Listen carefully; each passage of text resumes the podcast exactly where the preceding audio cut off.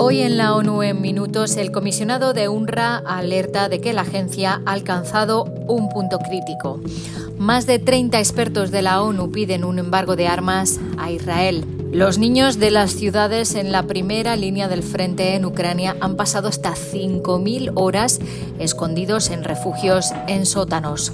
Y en el conflicto de Sudán se están cometiendo numerosas violaciones de los derechos humanos que pueden constituir crímenes de guerra. Un saludo de Beatriz Barral. UNRWA ha alcanzado un punto crítico, advierte el comisionado de la agencia en una carta al presidente de la Asamblea General de la ONU en la que asegura que con los repetidos llamados de Israel para desmantelarla y la congelación de fondos de los donantes, la capacidad de la agencia para cumplir con su mandato está seriamente amenazada.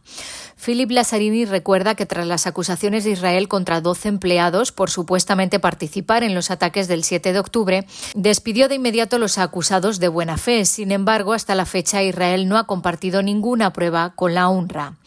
El comisionado sostiene que desde el fallo de la Corte Internacional de Justicia ha habido un esfuerzo concertado por parte de algunos funcionarios israelíes para mezclar de manera engañosa a la UNRWA con Hamas, interrumpir las operaciones y pedir el desmantelamiento de la agencia.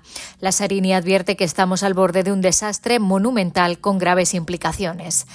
Los llamados por parte del gobierno de Israel para el cierre de UNRWA, dice, no tienen nada que ver con la neutralidad de la agencia, sino con cambiar los parámetros políticos de larga data para la paz en el territorio palestino ocupado. El mandato de la UNRWA encarna la promesa de una solución política, añade Lazzarini. Cualquier transferencia de armas o municiones a Israel que se utilizarían en Gaza puede violar el derecho internacional humanitario y debe cesar de inmediato, advierten expertos de la ONU. En un comunicado firmado por 37 relatores y grupos de expertos de Naciones Unidas, afirman que todos los estados deben respetar las convenciones de Ginebra de 1949, que urgen a no transferir armas, municiones o partes de estas si hay certeza, dadas las circunstancias de que serán usadas en formas que violarían los derechos humanos. Más de 29.300 palestinos han muerto y 69.300 han resultado heridos en Gaza desde el 7 de octubre, siendo la mayoría mujeres y niños.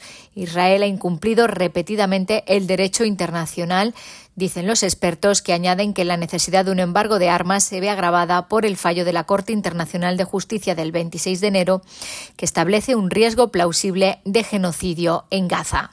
Los expertos señalan que las transferencias de armas a Hamas y a otros grupos armados también están prohibidas por el derecho internacional. En los dos últimos años, los niños de las ciudades situadas en las zonas de primera línea de los combates en Ucrania se han visto obligados a pasar entre 3.000 y 5.000 horas, lo que equivale a entre cuatro y casi siete meses, refugiados en sótanos y estaciones de metro mientras suenan las alertas de ataques aéreos. Según los datos de una encuesta de UNICEF, la mitad de los niños de 13 a 15 años tienen problemas para dormir y uno de cada cinco tiene pensamientos intrusivos y malos recuerdos, manifestaciones típicas del estrés postraumático.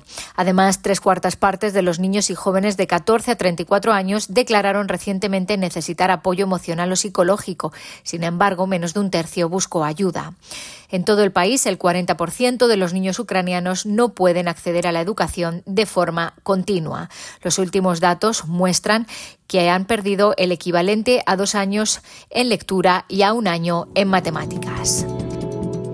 Y el conflicto armado en Sudán ha resultado en miles de civiles muertos, millones de desplazados, saqueos de propiedades, niños reclutados y mujeres y niñas sometidas a violencia sexual.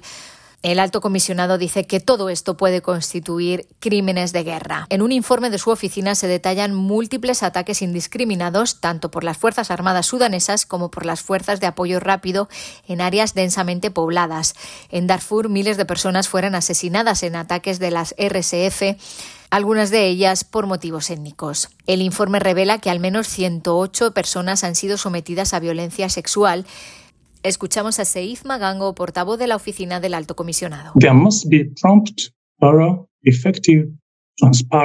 Debe haber investigaciones prontas, exhaustivas, efectivas, transparentes e independientes sobre todas las denuncias de violaciones y abusos de los derechos humanos y del derecho internacional humanitario.